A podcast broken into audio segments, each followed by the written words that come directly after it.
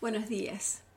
Gracias Padre por este hermoso día. Gracias Señor porque nuevamente pudimos abrir nuestros ojos esta mañana y pudimos decir gracias Padre porque estamos vivas. Gracias mi Dios porque tú eres hermoso y eres maravilloso. Gracias Señor porque cada vez que abrimos nuestros ojos y sabemos que podemos venir y encontrarnos contigo y orar y sacar este tiempo para dedicarlo a, estar en tu presencia, pero no solamente estar en tu presencia, Señor, sino leer tu palabra y recibir los mensajes que tú nos traes a través de la revelación de tu palabra en nosotros. Te pido, Señor, que cada vez que la leamos seamos eh, dignos de ella, seamos dignos de escucharte, pero más que nada poder sentir la revelación de lo que es tu palabra y, y que sea rema en nuestra vida. Señor, enséñanos a aprender, enséñanos a conocer, enséñanos a saber, mi Dios, como tú quieres. No como nosotros nos imaginamos, sino como tú quieres, mi Dios. Quiero darte las gracias por todos los milagros que estás haciendo en el Centro de Vida Cristiana. Gracias Señor porque durante este tiempo estás trabajando con nuestros corazones y nuestros corazones se están revelando Padre, yo te pido que, que toques nuestra mente, nuestro interior, que nos enseñes a alabarte y bendecirte, Señor. Abre la puerta para que nosotros podamos traspasarla, podamos cruzarla, mi Dios, al otro lado y penetrar más dentro de ti, conocerte más, más, más, cada vez más, Señor. Padre, gracias por tu amor. Gracias por tu sacrificio. Gracias por eh, dejarnos saber que somos escogidos por ti que somos apartados por ti, que nos amas, que nos has enseñado tu gloria, mi Dios, tu hermosísima gloria. Eres nuestro Salvador, eres nuestro Redentor, eres todo lo que necesitamos para caminar. Gracias, mi Dios, porque tu palabra es lámpara ante nuestros pies, iluminando nuestro camino. Trae luz a nuestras vidas, mi Dios. Te pedimos, Señor, que nos ilumines. Te pedimos, Padre amado, que tu luz sea derrochada sobre nuestras vidas, que sea derramada sobre nuestros corazones, sobre nuestra mente. Ilumínamos, mi Dios. Ilumínanos, Padre amado, con todo tu esplendor, con toda tu, tu grandeza, con toda tu magnificencia, con todo lo que tú eres, mi Dios. Queremos estar en ti en todo momento de nuestras vidas. Que en el día de hoy, Padre, seamos una respuesta a la oración de alguien, que seamos de bendición para la vida de alguien, que seamos un camino, mi Dios, para aquellos que necesiten escuchar de ti. Padre, haznos verdaderos representantes tuyos. Permítenos, mi Dios, que podamos mostrarte cada vez más. Esto te lo pido, Padre, en nombre de tu Hijo Jesucristo. Y ahora continuamos con la lectura de la palabra en Génesis capítulo 37, comenzando con el versículo 18. Ya sabemos que, que los hermanos de José estaban dispuestos a, a desaparecer a José. ellos les, les, caían mal, ellos tenían en su mente muchas malas intenciones y, malos pensamientos en relación a él. Eh, José iba como soñador al fin eh, a encontrarse con sus hermanos. Y en este capítulo pues veremos cómo José es vendido como esclavo. Eh, comienza con el versículo 18, cuando los hermanos de José lo vieron acercarse, los reconocieron desde muy lejos. Mientras llegaba, tramaron un plan para matarlo. Aquí viene el soñador, dijeron. Vamos, matémoslo y tirémoslo en una de esas cisternas. Podemos decirle a nuestro padre que un animal salvaje se lo comió. Entonces veremos en qué quedan sus sueños. Pero cuando Rubén oyó el plan, trató de salvar a José. No lo matemos, dijo. ¿Para qué derramar sangre? Solo tirémoslo en esta cisterna vacía aquí en el desierto, entonces morirá sin que le pongamos una mano encima. Rubén tenía pensado rescatar a José y devolverlo a su padre. Entonces cuando llegó José, sus hermanos le quitaron la hermosa túnica que llevaba puesta. Después lo agarraron y lo tiraron en la cisterna. Resulta que la cisterna estaba vacía, no tenía nada de agua adentro. Luego justo cuando se sentaron a comer, levantaron la vista y vieron a la distancia una caravana de camellos que venía acercándose. Era un grupo de mercaderes ismaelitas que transportaban goma de resina, bálsamo y resinas aromáticas desde Galaad hasta Egipto. Judá dijo a sus hermanos, ¿qué ganaremos con matar a nuestro hermano? Tendríamos que encubrir el crimen. Y en lugar de hacerle daño, vendámoslo a esos mercaderes ismaelitas. Después de todo, es nuestro hermano, de nuestra misma sangre. Así que sus hermanos estuvieron de acuerdo. Entonces cuando se acercaron los ismaelitas, que eran mercaderes madianitas, los hermanos de José lo sacaron de la cisterna y se lo vendieron por 20 monedas de plata. Y los mercaderes lo llevaron a Egipto Tiempo después, Rubén regresó para sacar a José de la cisterna y cuando descubrió que José no estaba allí, se rasgó la ropa en señal de lamento. Luego regresó a donde estaban sus hermanos y dijo lamentándose, el muchacho desapareció, ¿qué voy a hacer ahora? Entonces los hermanos mataron un cabrito y mojaron la túnica de José con la sangre. Luego enviaron la hermosa túnica a su padre con el siguiente mensaje. Mira lo que encontramos. Esta túnica ¿No es la de tu hijo? Su padre la reconoció de inmediato. Sí, dijo él, es la túnica de mi hijo. Seguro que algún animal salvaje se lo comió. Sin duda despedazó a José. Entonces sacó, rasgó su ropa y se vistió de tela áspera e hizo duelo por su hijo durante mucho tiempo. Toda su familia intentó consolarlo, pero él no quiso ser consolado. A menudo decía, me iré a la tumba llorando a mi hijo. Y entonces sollozaba. Mientras tanto, los mercaderes madianitas llegaron a Egipto y allí le vendieron a José a Potifar, quien era un oficial del faraón, rey de Egipto. Potifar era capitán de la guardia del palacio.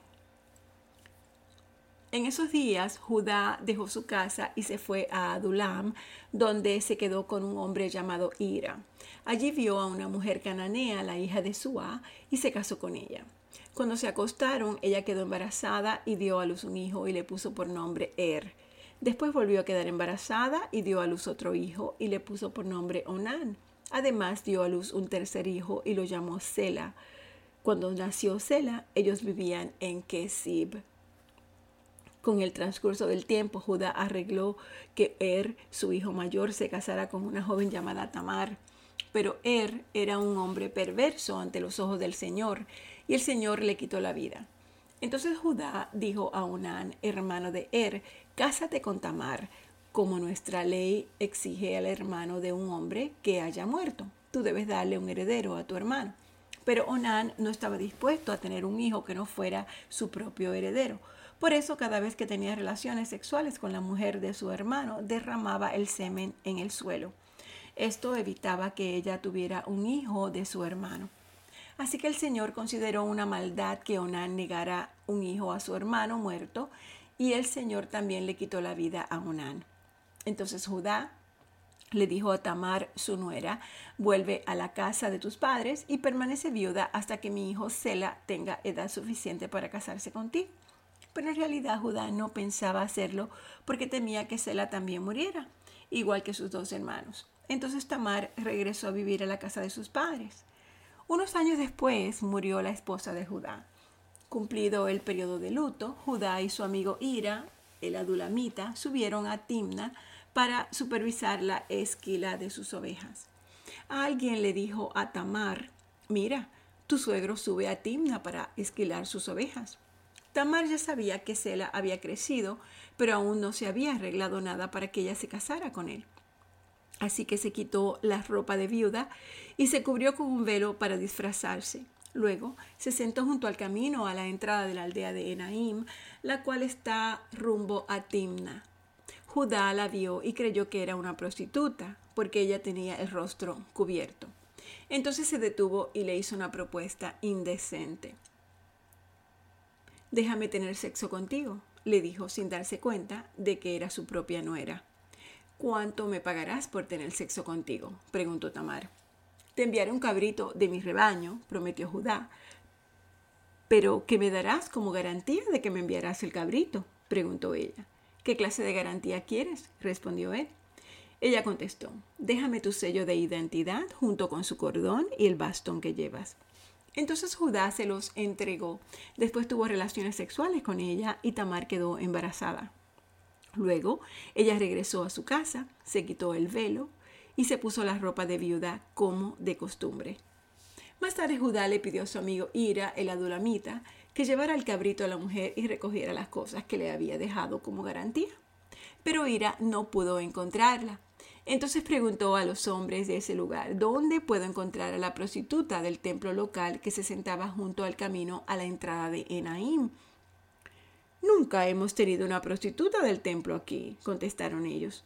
Entonces Ira regresó a donde estaba Judá y le dijo, no pude encontrarla por ninguna parte y los hombres de la aldea afirman que nunca ha habido una prostituta del templo pagano en ese lugar. Entonces, deja que se quede con las cosas que le di, dijo Judá. Envié el cabrito tal como acordamos, pero tú no pudiste encontrarla. Si regresamos a buscarla, seremos el reír del pueblo. Unos tres meses después le dijeron a Judá, tu nuera Tamar se ha comportado como una prostituta y ahora como consecuencia está embarazada. Sáquenla y quémenla, ordenó Judá. Pero cuando la sacaban para matarla, ella envió el siguiente mensaje a su suegro. El dueño de estas cosas fue quien me dejó embarazada. Fíjese bien de quién, son este sello, este cordón y este bastón. Judá los reconoció enseguida y dijo, ella es más justa que yo, porque no arreglé que ella se casara con mi hijo Sela. Y Judá nunca más volvió a acostarse con Tamar. Cuando llegó el tiempo de que Tamar diera a luz, se descubrió que esperaba gemelos. Durante el parto, uno de los niños sacó la mano. Entonces la partera le ató un hilo rojo en la muñeca y anunció, este salió primero. Pero luego el niño metió la mano de vuelta y salió primero su otro hermano. Entonces la partera exclamó, vaya, ¿cómo hiciste para abrirte brecha y salir primero? Y lo llamaron Fares. Luego nació el niño que llevaba el hilo rojo en la muñeca y lo llamaron Cera. Cuando los mercaderes ismaelitas llevaron a José a Egipto, lo vendieron a Potifar. Un oficial egipcio, Potifar, era capitán de la guardia del faraón, rey de Egipto. El Señor estaba con José, por eso tenía éxito en todo mientras servía en la casa de su amo egipcio. Potifar lo notó y se dio cuenta de que el Señor estaba con José y le daba éxito en todo lo que hacía. Y esto agradó a Potifar, quien pronto nombró a José su asistente personal. Lo puso a cargo de toda su casa y de todas sus posesiones desde el día en que José quedó encargado de la casa y de las propiedades de su amo, el Señor comenzó a bendecir la casa de Potifar por causa de José. Todos los asuntos de la casa marchaban muy bien y las cosechas y los animales prosperaron, pues Potifar le dio a José total y completa responsabilidad administrativa sobre todas sus posesiones. Con José a cargo, Potifar no se preocupaba por nada, excepto que era lo que iba a comer. José era un joven muy apuesto y bien fornido, y la esposa de Potifar pronto comenzó a mirarlo con deseos sexuales. Ven y acuéstate conmigo, le ordenó ella. Pero José se negó. Mire, mi amo confía en mí y me puso a cargo de todo lo que hay en su casa. Nadie aquí tiene más autoridad que yo. Él no me ha negado nada, con excepción de usted, porque usted es su esposa.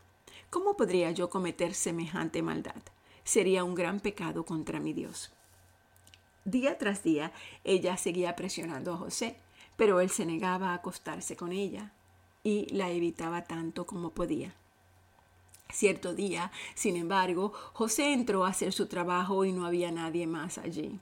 Ella llegó, lo agarró del manto y le ordenó, vamos, acuéstate conmigo. José se zafó de un tirón, pero dejó su manto en manos de ella al salir corriendo de la casa.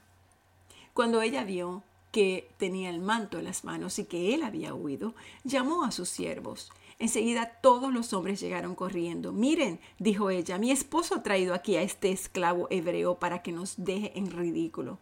Él entró en mi cuarto para violarme, pero yo grité Cuando él me oyó gritar, salió corriendo y se escapó, pero dejó su manto en mis manos. Ella se quedó con el manto hasta que su esposo regresó a la casa. Luego le contó su versión de lo sucedido.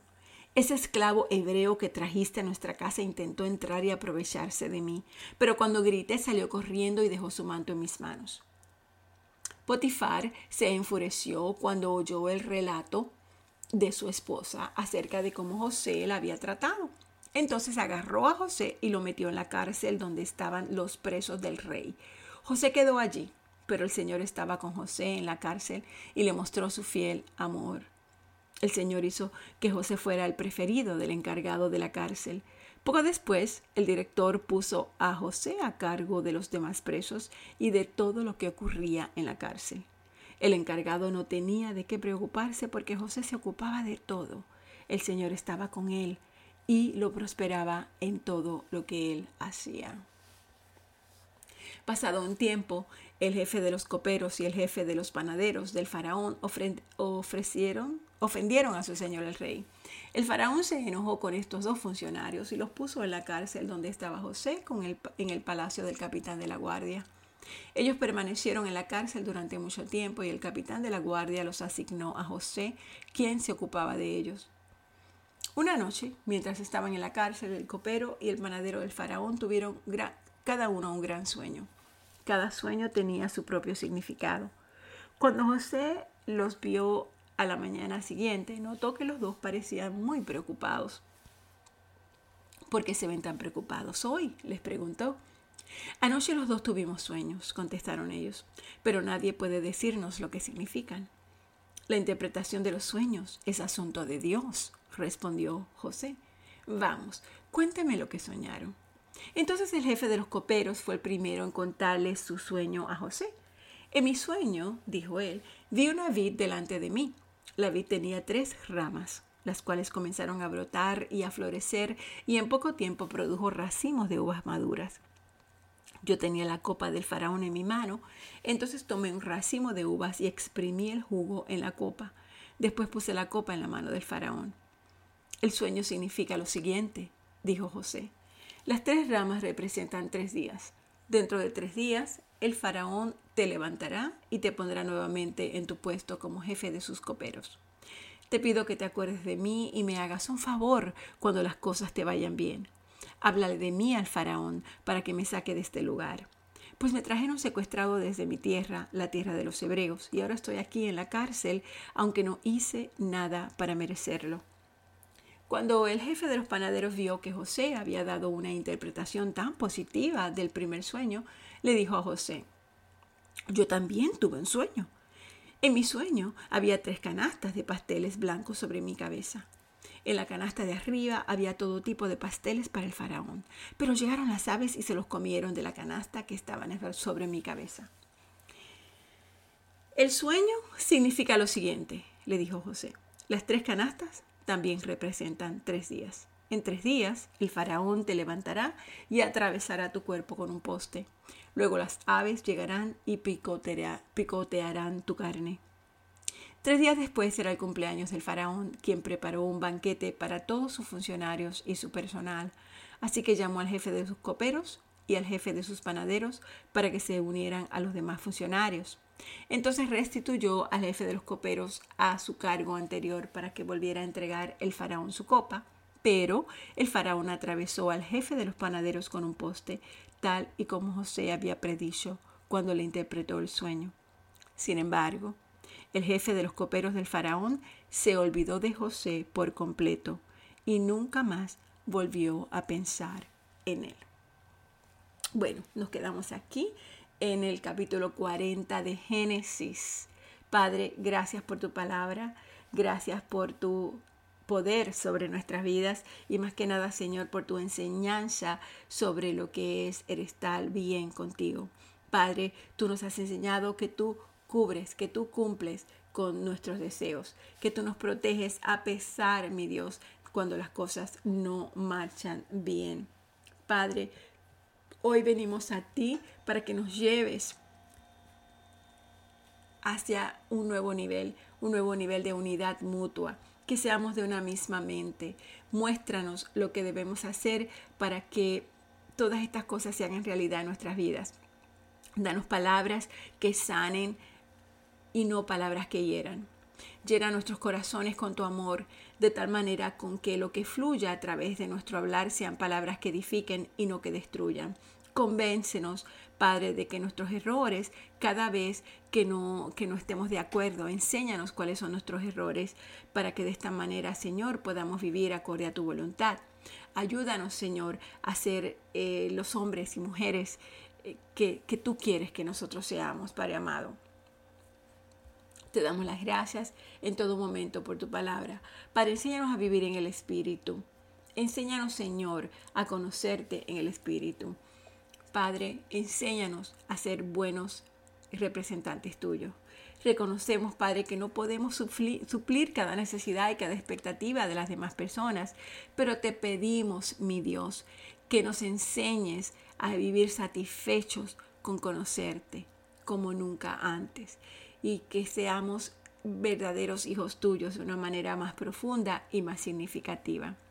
Padre, ayúdanos a ser diligentes y tenaces en, nuestro andar contigo, para que nunca dudemos y para que nunca flaqueemos.